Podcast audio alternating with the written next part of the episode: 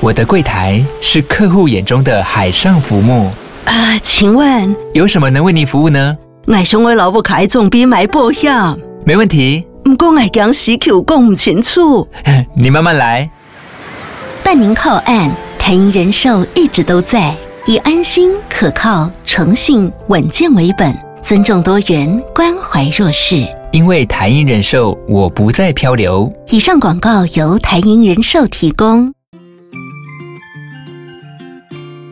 嗨，你正在收听他小的健康管理，照顾你的身心灵。这一集呢，想要跟大家聊聊高血压当中的一个重要因素，就是钠离子的摄取量。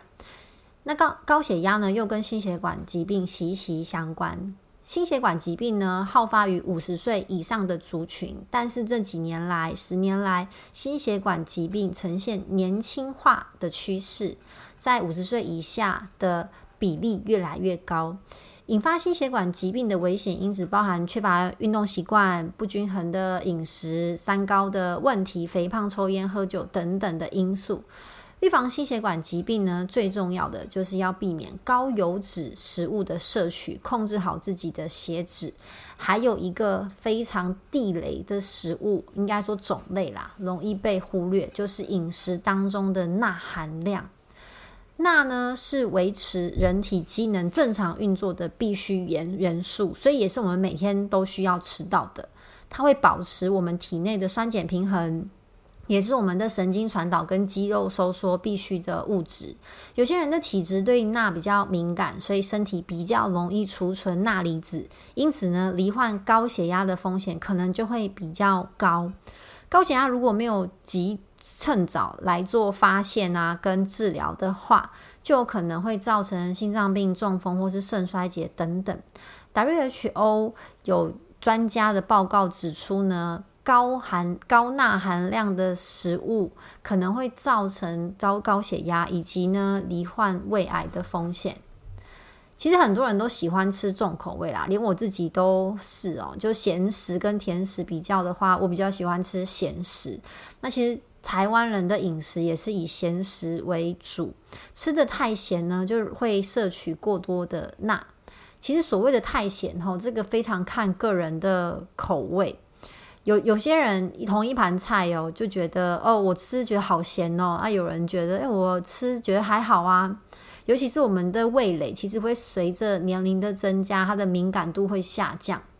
当我们吃太多钠进去身体的时候啊，你血管的水分相对应的也会增加，因为钠会帮助我们把水分留在体内。那其实太多的水在体内呢，会造成血管壁的压力大增，所以会造成高血压，甚至动脉硬化而引起中风。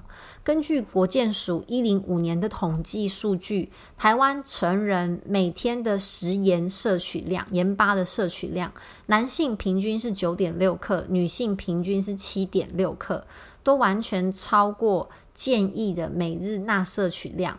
每日建议的钠摄取量是六公克的食盐，大概就是一茶匙，就是你去吃布丁那个白色汤匙，差不多那个左右再多一点点。那它里面的钠含量算起来是两千四百毫克，基本上我觉得外食哦，有可能一餐你就超过这个量了。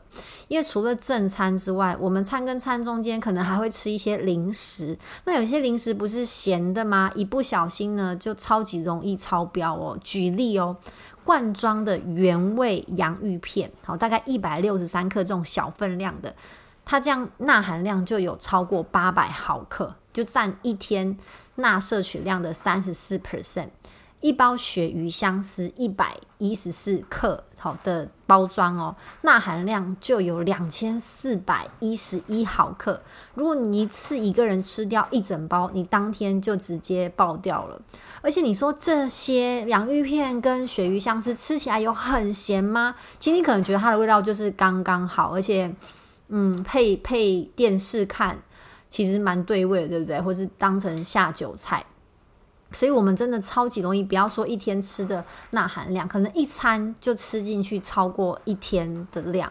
而且如果你平常呢都吃这样口味的食物啊，你其实越吃会越觉得不咸，所以口味、胃口、口味是可以养成的。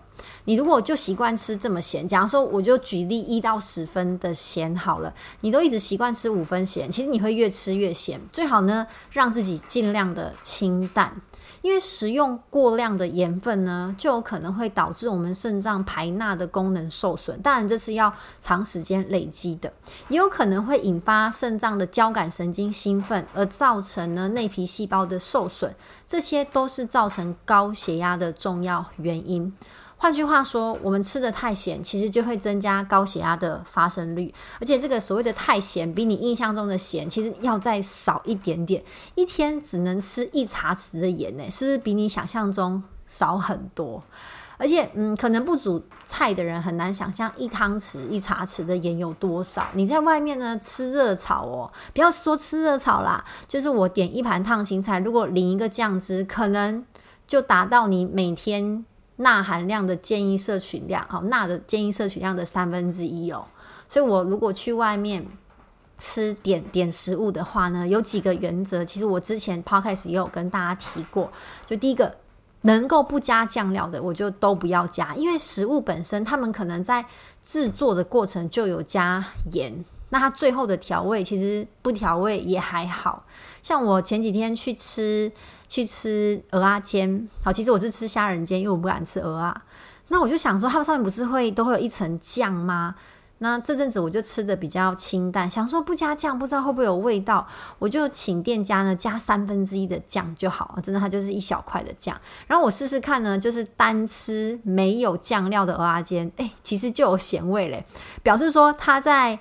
和那个酱的时候呢，就已经有加盐巴了。那当然，那个甜辣酱在上面会让你觉得更香、更好吃。但其实你单吃，你没有加额外的酱料，还是吃得出味道。如果要点烫青菜，我也都会请店家清烫。那如果你要吃面类的话，尽量是点汤面，但是不要喝汤，因为如果你点干面的话呢，上面的酱料你非常难剥掉，你就会全部吃进去了。所以这些都是我们在外食的时候可以注意的。也有研究发现呢、过多的盐分摄取，除了会增加肾脏的负担之外，也会让我们比较容易罹患糖尿病。有研究显示呢，吃过多的盐分会抑制胰岛素的分泌，或是间接的导致胰岛素的作用变低，导致血糖变高。有临床研究显示呢，一个人每天只要比正常的。应该说，标准的食盐摄取量多二点五克，那你造成第二型糖尿病的风险也会跟着增加。而且喜欢吃重咸的人，尤其是火锅那种麻辣锅，又很喜欢喝汤的，其实你就容易造成三高的问题。因为这些汤除了钠含量过高之外呢，油脂含量也会比较高啦。有三件事情呢，会建议大家这样子做。第一个是少吃或是避开任何的加工食品，像是罐头。好，香肠、火腿、培根、泡面，好，泡面的面体本身的钠含量其实也很高，跟他们的制作过程有关系啊。肉干、鱼干、酱菜，如果真的要吃，就是很很偶尔，maybe 一个月就吃一次。那第二呢，是避免太浓郁的汤，像是日式拉面的汤头啊，关东煮的汤汁啊，火锅的汤啊，能不喝就尽量不要喝。甚至你说有一些火锅的汤，你的菜哦，就生菜完全。没味道，这样煮煮下去，然后夹起来，是不是其实就很有味道？你就知道那个汤其实真的好咸哦。那第三就是尽量减少使用调味料，尤其是外食，能不加的就不要加，尽量以天然的调味为主，像是葱、姜、蒜、柠檬等等。那汤啊，绝对是。很大的呃 钠含量的来源啦，所以就算去吃卤味或是盐水鸡，我也就请他不要加任何的调味料，因为它本身真的已经有咸了。你这样去调整你的味蕾，才有可能呢。好，不用加太多额外的调味，但你吃得出食物的原味，但是也不用吃到水煮啦，因为钠毕竟还是我们必须的营养素。因为这样重口味的饮食啊，其实对于身体是完全没有帮助的，对你的味蕾感觉很满足，但是。却造成肾脏的负担。要有健康的身体，必须要慢慢的调整你的饮食口味的习惯。好，重口味的食物如果可以过水的话，又会更好。那如果呃你真的会吃到重口味的一餐，那记得下一餐接下来的每一餐就尽量的吃清淡一点。那还要避开一些隐藏版的高钠食物。第一个，运动饮料。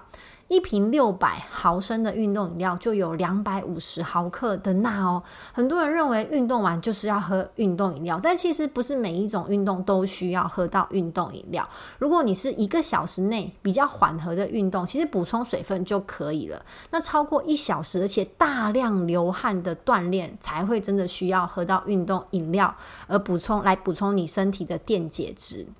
像如果我自己是啊、自己去健身房做运动，然后一个小时左右，我我也不会补充运动饮料，顶多哈，真的觉得今天流好多汗哦，我的水和温水就会加一点盐巴。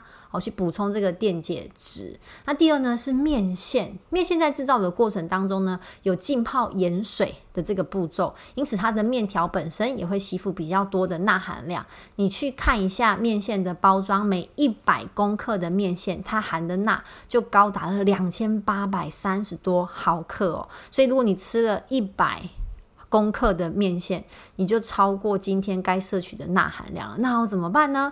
好，就是呢，煮久一点再吃。如果你真的想吃的话，至少煮个三分钟再吃，然后不要喝这个汤。那凉面看似清淡，但其实呢，这个油面在处理的过程当中呢，也会吸到比较多的钠。那再加上它的调味，那一一份。凉面的钠含量呢，也会高达一千二以上哦，就占了你一天摄取量的一半。所以，如果真的要吃的话呢，你的酱料就尽量只加一半。接着是白吐司，吃起来很清淡，但是两片半的白吐司就有超过六百毫克的钠。所以，如果你是吃总汇三明治的话，其实你吃进去的钠含量，再加上里面的酱料啊跟材料，可能这一份总汇三明治就有你今天。建议摄取量，钠含量建议摄取量的一半了。好像花生啊、火腿，这个钠含量都是很高的。那接着是零卡果冻，想不到吧？很多标榜低热量的呃零嘴哦，像是蒟蒻干跟果冻，仔细的看标示哦，居然它的钠含量超高的。真的，我前阵子就很爱某个牌子的鱿鱼丝。好，不是便利商店买得到的，就跟朋友一起买他的鱿鱼丝，就很真材实料啊，就很好吃。但是仔细一看，钠含量真的好高哦。然后前阵子去逛展，买了素食的一个那种豆干的零食，当然它吃起来就很香啊，感觉很对味啊。可是它钠含量也超高，所以类似这样的零食。最好看清楚标标示再购买，或是你每一次吃的时候就要非常注意分量。最后一个陷阱呢是苏打饼干，很多人觉得苏打饼干很健康，可以当做减重时候的零嘴，但它其实呢在添加在在制作的过程当中需要添加很多的油脂跟钠含，就是调味，让你吃下去的时候觉得吃的吃得进去。所以嗯。这些零嘴吼，虽然看似清淡，吃起来也蛮清淡的，但其实钠含量都超高的。一定要从营养标识去了解一下，你吃进去的东西有多少的钠含量。那如果你吃了太多的钠，会有一些迹象哦。第一个就是我们脚部的水肿，尤其是脚掌。你鞋子穿起来就没有变紧。那含量盐分摄取过多的人呢，这种局部的浮肿是比较常见的。好，或是呢，诶，你的戒指原本戴是觉得 OK，但是好像手变肿了。好，体重没有明显的增加，可是却有这种末梢觉得变肿，手指啊、脸啊，或是脚。那第二呢，是你一直去跑厕所。一般来说啊，如果你喝的水一千五、两千 CC 以上，好，一天上个七到十次的厕所都算正常。但是如果真的一直跑厕所，可是你其实水哈没有喝到这么多，也有可能是你的盐吃太多了。因为当我们钠含量摄取过多的时候啊。负责代谢的肾脏，它就会想要把它排出去，所以就会一直去上厕所喽。第三个就是嘴干舌燥。当我们摄取过多的呃钠的时候，身体会觉得，诶，这个盐跟水的平衡出了问题，所以就想要多喝点水，它会发出口渴的讯号，让你觉得嘴巴很干，可能一直喝水都止不了渴。第四呢，是觉得头痛或是头昏脑胀。好，有临床研究显示啊，每天摄取食盐好到三千五百 mg 的成人啊，比那些只吃一百一千五百 mg 的人，他出现头痛的几率会高出三分之一。而高血压呢，又跟头痛有关系。好，所以如果你吃多太多盐的话，即使没有高血压的症状，也可能比较容易头痛哦。所以这一些都让我们有所警示。想要照顾好心血管的话，就是就先从血压控制开始，绝对不要等高血压了才在那边严格的限制你的钠含量。因为我就曾经尝试三天都吃的超清淡，真的是几乎水煮，那真的很辛苦诶。虽然吃得到食物的原味，这食物本身也很好吃。